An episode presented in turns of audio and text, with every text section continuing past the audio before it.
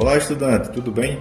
Eu sou o professor Ítalo Diego, do curso de Desenvolvimento de Sistemas da ETEPAC, e hoje vou gravar o podcast da Competência 1.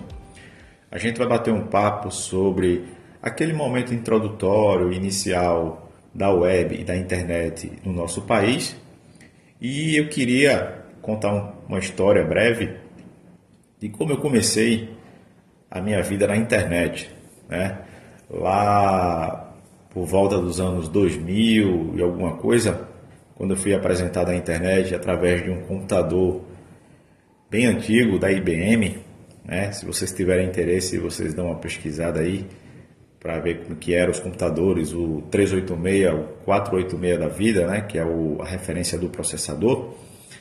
Então, naquele momento, a internet que a gente tinha disponível aqui no Brasil em escala comercial era a rede dial-up, né? uma internet de escada, que a gente configurava um discador, né? que é um programa que fazia a discagem para o provedor de internet nos fornecer acesso à web.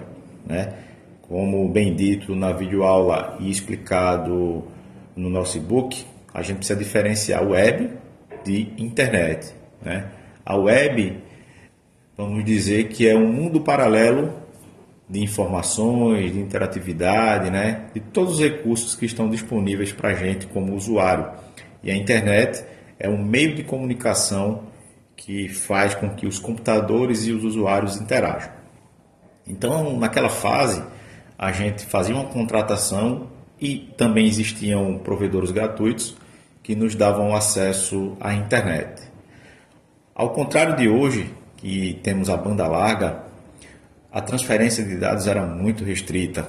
A gente tinha pouquíssima largura de banda, então tudo que está interligado a mídias como música, vídeo e afins, a gente tinha bastante dificuldade para utilizar, porque, como você bem sabe, mídias ocupam muito espaço, portanto, demandam bastante transferência de dados, o que não havia disponibilidade naquela época.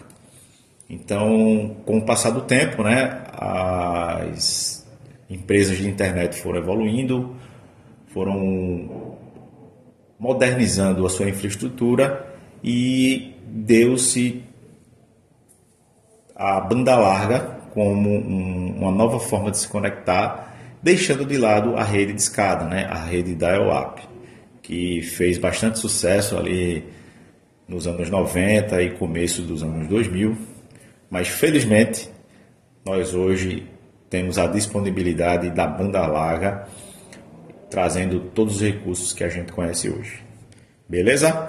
Aproveite também nesse finalzinho do podcast para convidar a se você ainda não conheceu, conhecer todos os nossos artefatos, né?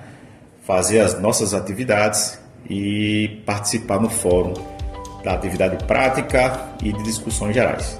Beleza? Qualquer dúvida é só me procurar por mensagem ou escrever lá no fórum que a gente vai responder com o maior prazer. Grande abraço e até o próximo podcast.